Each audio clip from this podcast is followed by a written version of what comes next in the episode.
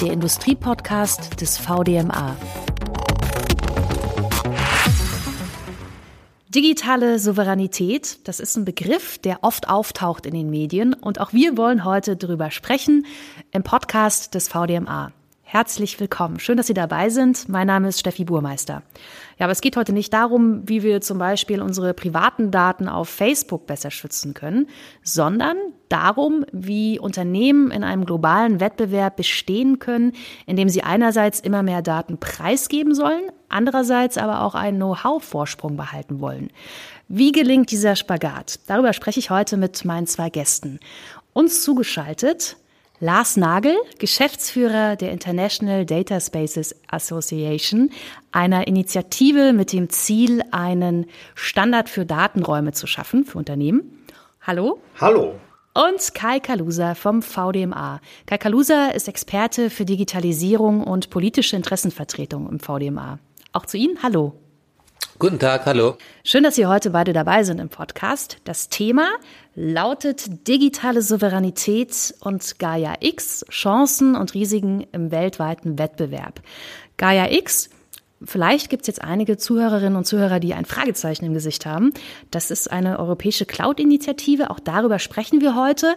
Lassen Sie uns äh, zunächst aber erstmal klären, runtergebrochen auf den Anlagen- und Maschinenbau.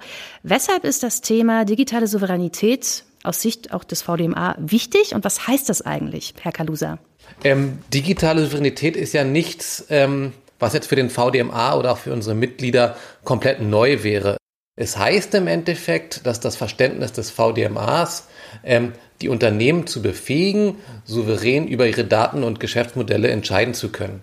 Ähm, soll heißen, sich nicht autark zu machen. Sozusagen, man möchte sich nicht von der, von der Welt abkoppeln. Äh, das ist nicht Sinn und Zweck und eigentlich auch gar nicht mehr möglich, sondern äh, Entscheidungen eigenständig treffen zu können.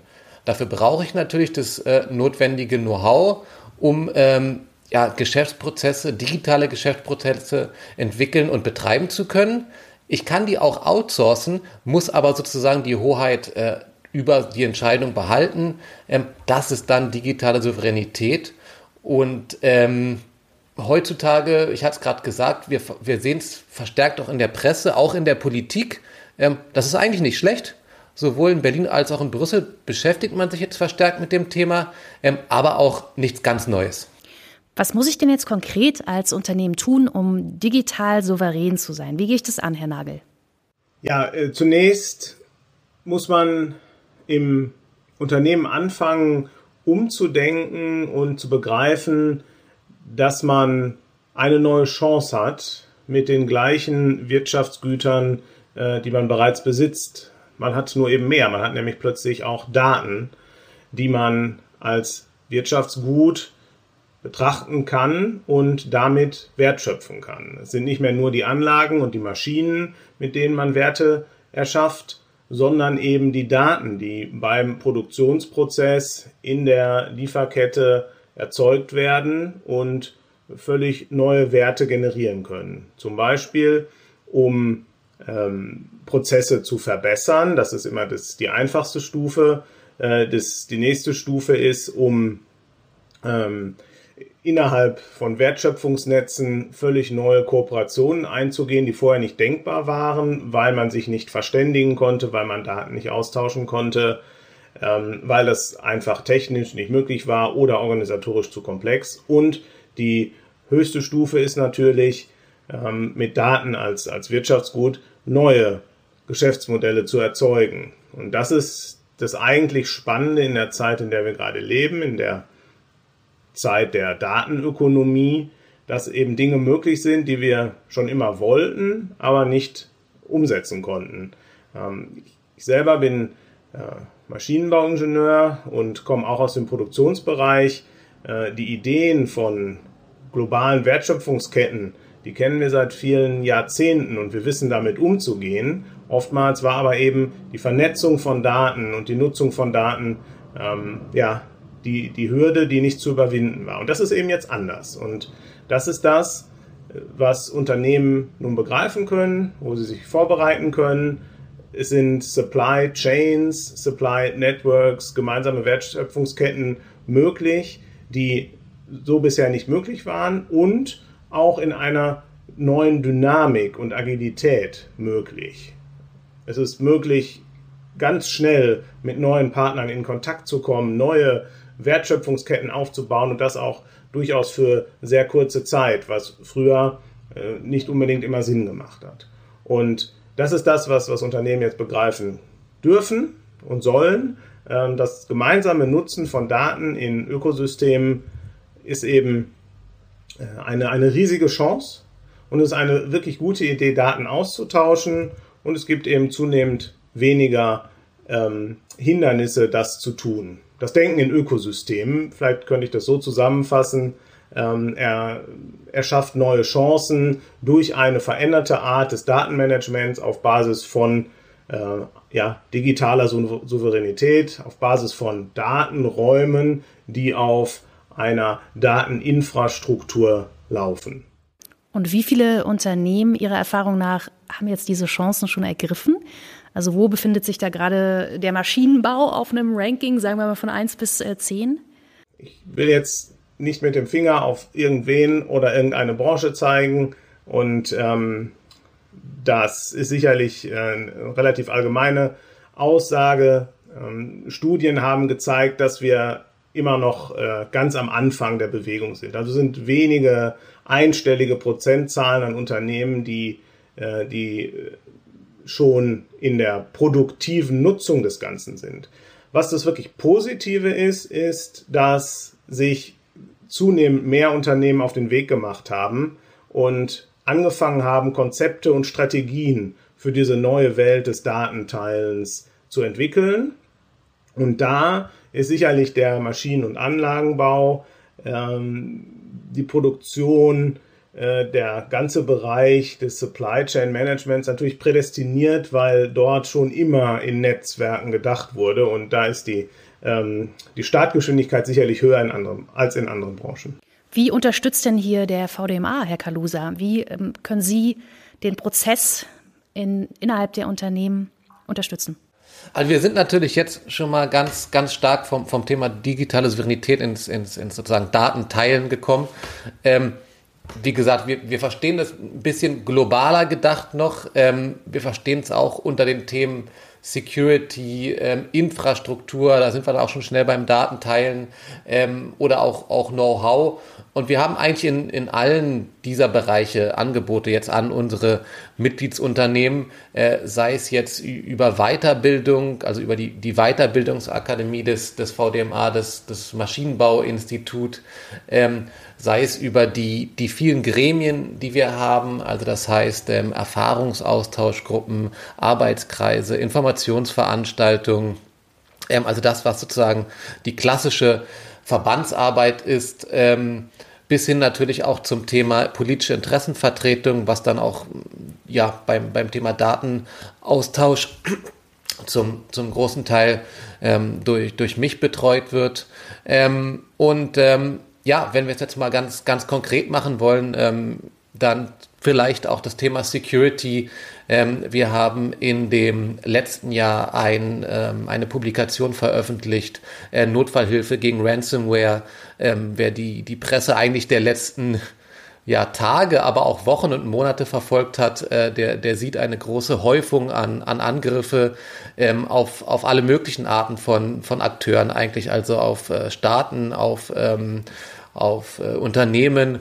Und ähm, das ist ein, ein ganz aktuelles Thema, ähm, auch wenn man, ähm, ja, also es gibt eigentlich nichts, wovor, sage ich mal, äh, Halt gemacht wird. Und ähm, dort sind wir auch aktiv und ähm, bieten dort auch ja, immer wieder aktualisierte und ähm, aktuelle Angebote an, an unsere Mitglieder. Kann ich mich da als Unternehmen eigentlich wirklich hundertprozentig vor schützen, vor solchen Angriffen? Ähm, also vor den, ich würde sagen, man kann die Latte hochlegen oder man kann sie immer höher legen. Ne? Ähm, der hundertprozentige Schutz, ähm, da, da, kommt man dann in die Frage, was, was kostet mich das? Und ähm, das muss dann jedes Unternehmen jeweils abwägen. Ne? Das ähm, ist immer wieder das Dilemma, äh, vor, vor dem dann ähm, Unternehmen stehen. Ähm, was, was, was sind Kosten, äh, welche Funktionalitäten ähm, möchte ich haben und, und was, ähm, ja, und wie hoch ist dann mein Schutzniveau? Und ich glaube, genau das äh, ist vermutlich einer der Gründe oder einer der Ängste, die einige Unternehmen haben, ne? dass ich, wenn ich Daten teile in Cloud-Diensten zum Beispiel, dass ähm, die mir dann vielleicht stibitzt werden. Wie ist das denn? Wie entscheide ich mich denn dann als Unternehmen für die richtige, für den richtigen Cloud-Dienst, Herr Nagel?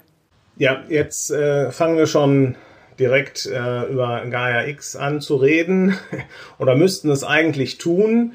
Ähm, ich, ich fange nochmal anders an, das Ganze zu motivieren und danke Herr Kalusa für die, für die, für den Steilpass sozusagen. Ähm, wenn wir über, über Datenteilen reden, dann, dann hat man immer einen, einen gewissen Widerspruch zu überwinden. Auf der einen Seite ähm, haben wir, warum auch immer, verstanden, dass man offenbar Daten teilen sollte und dadurch Mehrwerte erzielen kann.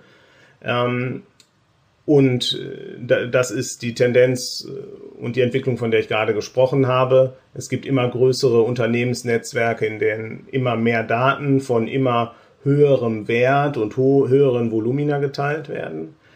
Ähm, auf der anderen Seite wachsen die Gefahren äh, im Bereich Cybersecurity, ähm, alles, was gerade dargestellt wurde.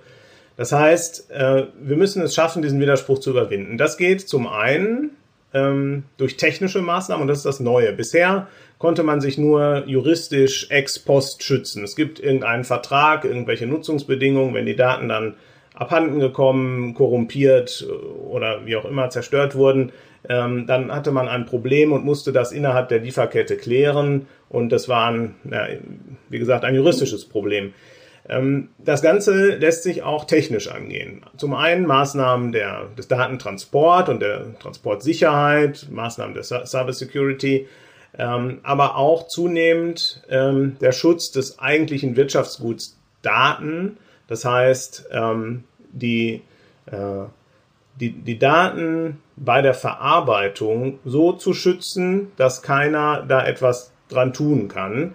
Ähm, und auch wenn ich dann, also Daten erzeugen ja nur den Wert, wenn ich sie im, im Netzwerk austausche, wenn ich Daten also fließen lasse und dann habe habe ich eben nicht mehr die Kontrolle. Ich kann nicht mehr sagen, ich ziehe jetzt den Stecker raus und, und dann kann keiner mehr was tun, weil die Daten eben unterwegs sind. Und da muss ich ganz neue Infrastrukturen schaffen, die es mir technisch ermöglichen, Nutzungsbedingungen an Daten auch wirklich durchzusetzen, indem ich sage, okay, das ist mein Dataset, ich möchte, dass da nur dies und das mit passiert, ähm, ich möchte dafür Geld haben, ich möchte als ähm, Erzeuger dieser Daten genannt werden. Ähm, das lässt sich inzwischen eben technisch durchsetzen. Das ist zum einen ein Software-Thema, aber das ist eben auch ein Thema, wo werden die Daten denn dann in dem Weg durch eine Wertschöpfungskette über viele Partner hinweg, wo werden die Daten eigentlich gespeichert und verarbeitet. Und da war man bisher zu sehr äh, an, an Unternehmen gebunden, die intransparent sind, wo man eben nicht genau weiß, was passiert, wo man unklare Vertragssituationen hat, wo man auf äh, andere Länder, andere äh, Rechtssysteme getroffen ist. Und das hat es für Unternehmen, macht es auch gerade heute noch, so schwer, sich den richtigen Cloud-Anbieter zu wählen. Und äh, das, das richtige Serviceangebot, also ich möchte schnell verarbeiten, ich, brauche, ich möchte eine hohe, äh, eine niedrige Latenzzeit haben, ich will eine hohe Bandbreite haben. Und genau da setzt eben Gaia X jetzt an, dass wir ähm, dort eine, äh, ein, ein Cloud-Angebot ähm, basierend auf europäischen Werten haben, ähm, bei dem die Transparenz des Leistungsumfangs wesentlich klarer ist und äh, ich eben die Wahl habe, wie ich diese Services nutze, wie ich sie einkaufe, wie ich sie aber auch orchestriere. Bevor wir jetzt ähm, ganz konkret äh, zu Gaia X kommen, interessiert mich noch, wie ist es eigentlich mit den Mitarbeiterinnen und Mitarbeitern in meinem Unternehmen? Brauchen die denn, wenn ich Cloud-Dienste nutze und digital souverän werden möchte, ganz spezielle Kenntnisse? Herr Nagel? Der, der erste Aspekt ist, ähm, über datengetriebene Geschäftsmodelle zunehmend nachzudenken. Ähm, welchen Wert haben Daten in meiner Supply Chain und wo können Daten den Wert noch steigern? Es ist ja jetzt nicht so, dass ein Unternehmen, was ein Halbzeug er, erzeugt hat, heute ähm, das sein lässt und nur noch Daten produziert. Das ist nicht die Aussage. Aber ähm, durch einen höheren, einen größeren Pool an Daten durch das Netzwerk um den Produzenten dieses Halbzeuges herum lässt sich, ähm, lassen sich Prozesse effizienter gestalten, lassen sich ähm, lassen sich Erkenntnisse gewinnen, die vorher nicht da waren, die dazu führen, dass die Qualität der Produkte steigt, dass der, der, der Ausstoß äh, einer Produktion steigt, was auch immer. Und das ist genau die Idee, wie kann man es schaffen, nicht nur mit meinen eigenen Daten im eigenen Unternehmen, sondern auch mit den Daten, die mir über die Supply Chain zur Verfügung stehen, ähm, den Wert äh, meines Produktes zu steigern. Und das ist eine, eine na, ganzheitliche Betrachtung über die Supply Chain, über die Wertschöpfungskette hinweg. Ähm, und sicherlich, ähm, das gilt, denke ich, für alle, für das gilt, gilt für das gesamte Unternehmen und für, für alle Mitarbeiter. Das ist eher ein Change of Mindset, ähm, was sicherlich einfach Aufgabe der Unternehmensführung ist, zu sagen, wir können durch die Nutzung von Daten ähm, die, die gesamte Wertschöpfung verändern, gegebenenfalls eben auch neue Geschäftsmodelle erzeugen. Ähm, und für den, naja, eher für den Daten- und äh, IT-Bereich da ist natürlich der Weg in die Cloud nicht mehr, ähm, nicht mehr zurückzudrehen. Ähm, Verarbeitung, Speicherung findet in der Cloud statt, aber das ist eher eine Binsenweisheit. Jetzt haben wir den Begriff Gaia X schon so oft gehört. Wir können auch einmal, finde ich, an dieser Stelle klar definieren, was ist Gaia X, Herr Kalusa? Ja, ähm, ja das, das ist so die große Frage. Ähm, vereinfacht dargestellt, ähm, Gaia X wird ein, ein europäisches Cloud-Ökosystem fürs Speichern, fürs Verarbeiten und aber auch fürs Teilen von Daten. Ähm, getrieben aus Europa heraus, ähm, aber mit Mitgliedern auch ähm, nicht nur europäischer Art. Ähm, Gaia X soll ähm, die digitale Souveränität erhöhen, soll Innovationspotenziale heben, äh, indem es ähm, gewisse Services, Dienstleistungen, Federated Services anbietet ähm, und einen Marktplatz schafft, auf den dann ähm, der Nutzer ähm, sich quasi wie in einem Baukastenprinzip, würde ich es mal nennen, ähm, zusammensucht, ähm, ja, welche, welche Dienstleistungen er nutzen möchte und von welchem Anbieter. Ähm, also ein, ein Transparenzgewinn, den ich auch dadurch habe und auch eine gewisse Art von, von Sicherstellung, die mir sozusagen diese Gaia X-Zertifizierung bietet, ähm, dass ich als Nutzer wirklich ähm, die, die vereinfacht ja, ähm, gucken kann, was möchte ich wo einkaufen, mit welchen Daten möchte ich ähm, gegebenenfalls zu welchem Anbieter gehen. Und dieser Marktplatz ist quasi ähm, der Ort, wo man äh, dann aufeinander trifft. Und wie kann ich mich als Mitglied vom VDMA jetzt bezüglich dieses äh, Services Gaia X äh, einbringen? Also ähm, als v es gibt sowieso zwei Wege. Ne? Ähm, entweder kann man sich über den VDMA als VDMA-Mitglied einbringen, man kann aber auch den direkten Weg gehen und man bringt sich jetzt in der Gaia X AISBL in Brüssel direkt ein. Ähm, als VDMA-Mitglied ist es so, wir sind Mitglied in der AISBL.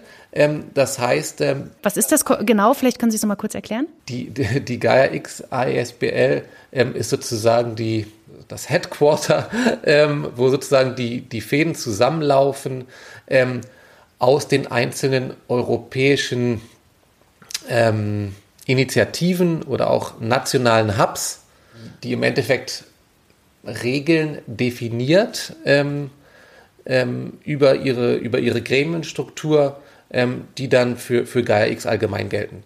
Ähm, man muss wissen, Gaia X ist Work in Progress. Ähm, also wir sind schon ein großes Stück weitergekommen, äh, seitdem Gaia X, ich glaube 2019 ähm, das erste Mal äh, vorgestellt wurde. Ähm, der, der VDMA ist dort ähm, seit, ja, seit Anfang an eigentlich auch dabei. Ähm, wir sind aber immer noch nicht fertig. Ähm, von daher ist das immer so ein bisschen schwierig, ähm, auch, auch was die Gremien anbetrifft, ähm, auch was die Verteilung anbetrifft, ähm, das, das so definitiv zu sagen. Ne? Wir hatten jetzt vor kurzem wurde das, das sogenannte Board of Directors gewählt.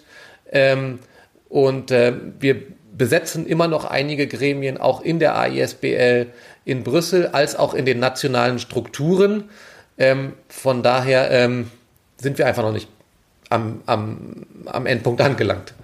Ich habe trotzdem das Gefühl, dass sie beide relativ positiv gestimmt sind, was Gaia X angeht. Aber es gibt ja auch kritische Stimmen. Wie ist das zum Beispiel, Herr Nagel? Es gibt ähm, einige Fragen, die sind noch ungeklärt. Wie äh, soll denn Gaia X eigentlich die angestrebte digitale Souveränität gewährleisten? Ja, äh, das ist, das ist die Vision, die wir alle teilen, warum wir ähm, so positiv über, über Gaia X reden äh, und warum wir uns äh, der Gaia X ISBL angeschlossen haben. Ähm, das ist ein ein gemeinnütziger Verein belgischen Zuschnitts ohne Gewinnerzielungsabsicht. Also es ist genau äh, eben der Ort, wo sich Europa getroffen hat, um die Zukunft der Cloud- und Edge-Infrastrukturen äh, für die oder als Basis der europäischen Datenstrategie zu bauen. Ähm, wenn, wenn wir uns vielleicht den kleinen Ausflug genehmigen, ähm, die, die europäische Datenstrategie wurde äh, Anfang 2019 äh, veröffentlicht und da kam der Begriff des Datenraums, des Data Spaces das erste Mal sehr klar ähm, zur Sprache, dass man eben sagt, ähm, wie betreiben wir Wirtschaft, wie gestalten wir den digitalen Binnenmarkt in Europa, indem Unternehmen sich zusammentun in den einzelnen Branchen, in der Energiewirtschaft, im Bereich äh, Produktion, im Bereich äh, der Gesundheitswirtschaft ähm, und riesige Pools an Daten erschaffen, äh, sodass eben neue Geschäftsmodelle möglich sind, sodass äh, höhere Effizienz möglich ist. Zugleich wollen wir nicht die nächsten Silos erzeugen, sondern wir wollen eine Interoperabilität zwischen den einzelnen Domänen erzeugen, sodass Daten äh, von der ähm, aus der Mobilitätsdomäne mit Gesundheitsdaten und Daten aus dem Smart City Bereich kombiniert werden können. Denn ich glaube, uns wird allen klar, dass sich genau dadurch wirkliche Mehrwerte für Unternehmen, aber auch für die Gesellschaft an sich ergeben. Das ist die große Vision, die in der Datenstrategie steht. Das heißt, man will Data Spaces errichten, in denen Daten ausgetauscht werden können, so schnell und so einfach wie möglich, ohne Barrieren.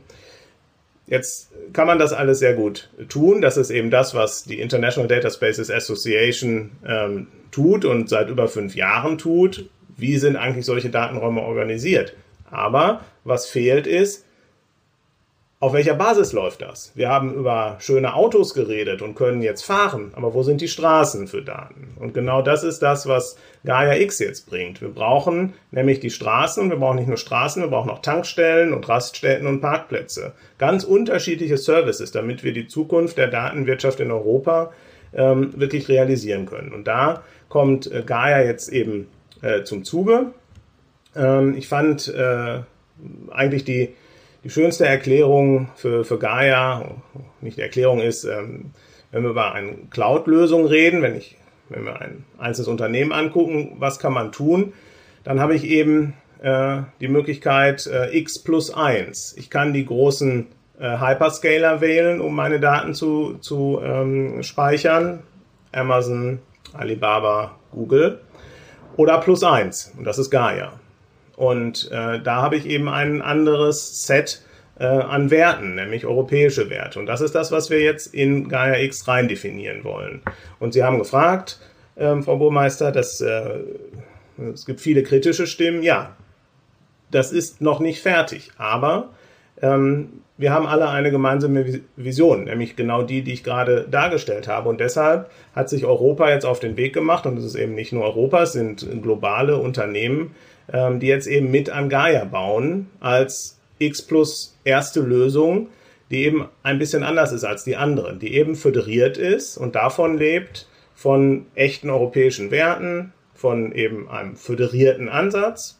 Europa ist eine Föderation an Ländern und genau so äh, wird es jetzt im Cloud-Bereich sein, dass man sich die Stärken verschiedener Cloud-Anbieter, Edge-Anbieter ähm, äh, zunutze macht und sehr smart über die gerade schon von Herrn Kalusa genannten Federation Services so kombiniert und auf einem Marktplatz zur Verfügung stellt, in einem Katalog, sodass man sich das so konfektionieren und orchestrieren kann, wie man es braucht.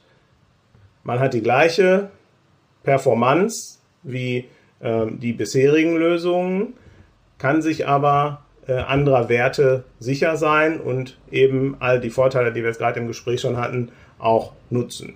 Wie Herr Kalusa es auch gesagt hat, wir sind genau am Anfang. Ähm, die ISBL ist erst äh, Anfang dieses Jahres formal gegründet worden. Ähm, die Gremien werden besetzt. Die erste Architektur ähm, wurde veröffentlicht. Jetzt gerade ist die zweite Version rausgekommen. Anfang des kommenden Jahres werden die ersten Federation Services zu nutzen sein. Und das ist nicht mehr so lange hin. Und dafür, dass wir die Zukunft der Datenwirtschaft in Europa machen, würde ich sagen, darf man positiv reden. Herr Kalusa, was haben Sie für eine Erfahrung gemacht in äh, diversen Gesprächen jetzt vielleicht schon mit Mitgliedern des VDMAs? Wie stehen die Mitglieder dazu?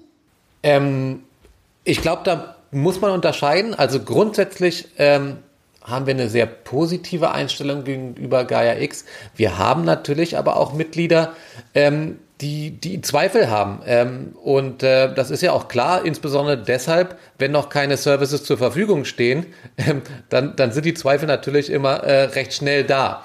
Und ähm, von daher, ähm, ja, ähm, wir, wir, wir sind dabei und auch unsere Mitgliedsunternehmen sind dabei, äh, weil uns sozusagen die Idee überzeugt, weil wir es auch als, als, als richtigen Weg sehen. Ähm, besonders natürlich, wenn man mit, mit KMUs aus der, aus der Anwenderseite spricht. Ähm, und das ist ja sozusagen eigentlich sozusagen uns, unsere Kernklientel. Ähm, dann muss man sagen, sie fühlen sich zum Teil nicht ganz, nicht ganz mitgenommen. Das mag aber auch daran liegen, dass wir jetzt in diesem relativ frühen Stadium noch von, von Gaia X sind. Ähm, und natürlich die Angebote, die Services, die dann sozusagen nutzbar sind, ähm, die gerade für die Anwender wichtig sind, erst zu einem späteren Status, äh, Status kommen.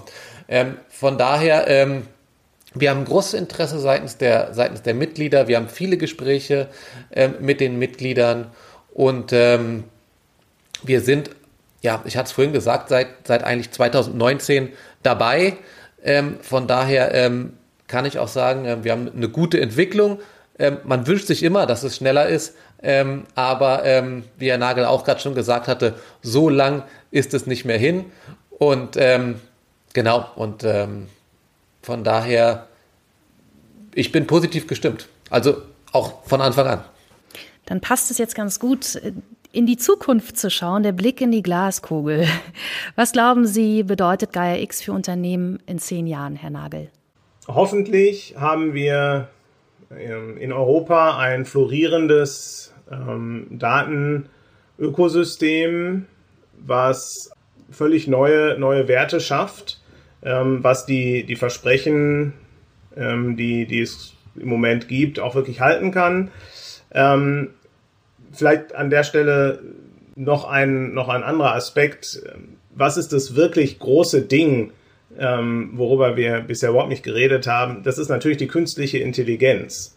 Und ähm, warum reden wir eigentlich über digitale Infrastrukturen und über eine größere Menge an Daten? Naja, weil nur so die künstliche Intelligenz wirklich funktionieren kann, ähm, Algorithmen trainiert werden kann, können und äh, wirklich gute Entscheidungen treffen. Das ist natürlich ein ganz großes Ziel einer, eines großen Datenpools, einer großen, eines großen digitalen Binnenmarkts. Ähm, plus natürlich der Möglichkeit, mit wesentlich mehr Unternehmen in Kontakt zu kommen und in Wertschöpfungsbeziehungen einzutreten. Ähm, so, das ist schon mal ein, ein Wert an sich. Wo werden wir dann hinkommen? Hoffentlich in zehn Jahren, ähm, dass eine ein, ein souveränes, föderiertes, ähm, wie auch immer wir das nennen wollen, Angebot an Cloud-Diensten da ist, ähm, das eben wesentlich transparenter ist als das, was uns heute von einzelnen äh, privatwirtschaftlichen Unternehmen äh, zur Verfügung gestellt wird. Ähm, also ein, weniger Abhängigkeit von anderen Unternehmen. Das muss nicht unbedingt heißen nicht-europäischen Unternehmen. Ähm, und ähm, dann muss man eben sehen, wo man in der, in der Bewertung sein wird. Ich vor ein paar Tagen hat äh, der neue CEO von Gaia X, äh, Francesco Bonfiglio, gesagt, das Ziel für 2025 ist es, äh, unter den Top 10 äh, Cloud-Plattformen der Welt eine zu haben, die auf Basis von Gaia X läuft. Ähm, in welcher Domäne das sein wird, das werden wir sehen. Das wird äh, überraschend sein. Vielleicht im Bereich der Mobilität, vielleicht im Bereich der Produktion. Ähm, das ist sicherlich ein Ziel und 2030 war ja jetzt gerade die Frage, ähm, dann werden hoffentlich mehrere, äh, mehrere große mehrwertbringende Ökosysteme auf Gaia X als Basis laufen und dann werden wir alle was davon haben. Als Wirtschaftsstandort natürlich, aber auch als Bürger. wenn man sich anguckt, was gerade geschieht, der Datenraum Mobilität, das ist ja eines der ersten Projekte, was ähm, äh, im Gleichschritt mit Gaia X und dann auch später auf Gaia X laufen wird. Das ist etwas, was wir uns als Bürger wünschen. Eine Mobilitätsplattform, über die ich jede Art von Mobilität konfigurieren kann, wo ich Vorschläge bekomme für mein individuelles Nutzerverhalten. Das ist eben bisher nicht möglich. Und ja, da hoffe ich, dass wir 2030 ähm, sind und wir uns von ganz neuen ähm, Services für die Wirtschaft, aber auch für uns als Bürger äh, überraschen lassen können. Herr Kalusa, Ihre Zukunftsprognose? Im Endeffekt sehe ich, sehe ich zwei Wege. Äh, der erste ist quasi der Weg, äh, den, den Herr Nagel gerade beschrieben hat. Den würde ich mal beschreiben als einfach den, den Erfolgsweg von Gaia X. Und ähm, den sehe ich dann sozusagen auch in seinen Ausprägungen ähnlich. Der zweite wäre dann die Frage, ja, was passiert denn, wenn sozusagen Gaia X kein Erfolg wird oder warum könnte es denn irgendwie kein Erfolg werden? Und dann ist die Frage, ähm, passen die Hyperscaler gegebenenfalls ihr, ihr Geschäftskonzept an und äh, entwickeln sich in eine, in eine Richtung, die dann auch gegebenenfalls positiv auch wieder für die Anwender aus der Industrie sein kann? dann hätten wir in gewisser Art und Weise auch etwas gewonnen. Wir hätten vielleicht nicht das, was Gaia X alles erfüllen kann. Ähm, wir hätten aber trotzdem auch eine, ja, wenn man so will, positive Entwicklung. Ähm, oder ähm, ja, ist es doch irgendwie die Zeitschiene, die, die Gaia X gegebenenfalls äh, ausbremsen könnte? Ähm, wir haben dieses, dieses Problem natürlich, ähm, das ist aber auch kein Gaia X-Problem, einfach von, von großen europäischen Initiativen, die bedürfen nun mal äh, einer gewissen ähm, Abstimmung. Und ähm, also ich, ich, ich weiß, ich, ich sehe eigentlich so entweder oder. Und äh, ich finde natürlich Option 1 äh, die, die äh, markant charmantere. Ähm, und die, die Option 2 wäre dann ja, gegebenenfalls meine Hoffnung zu sagen, na wenn schon nicht, dann müssen sich die Hyperscaler irgendwie anders entwickeln. Ähm, aber ähm, wir sind einfach mal positiv und sagen, Option 1, Gaia X wird ein Erfolg und wir haben äh, unter den, unter den Top-Plattformen dann ein äh, 1 auf Gaia X basierende äh, Plattform. Die Nutzung von Cloud-Diensten wird immer wichtiger und einen großen Teil, eine wichtige Rolle könnte da in Zukunft das europäische Cloud-Ökosystem Gaia X spielen. Danke für das interessante Gespräch zum Thema digitale Souveränität und Gaia X, Chancen und Risiken im weltweiten Wettbewerb. Danke an Lars Nagel, Geschäftsführer der International Data Spaces Association. War mir eine Freude. Vielen Dank für die Gelegenheit. Und natürlich auch danke an Kai Kadusa vom VDMA. Ja, vielen Dank. Und auch Ihnen äh, Dankeschön, liebe Zuhörerinnen und Zuhörer. Ich hoffe, Sie haben einiges mitnehmen können. Mehr Informationen gibt es wie immer auf der Seite des VDMA. Bis zum nächsten Mal. Der Industriepodcast des VDMA.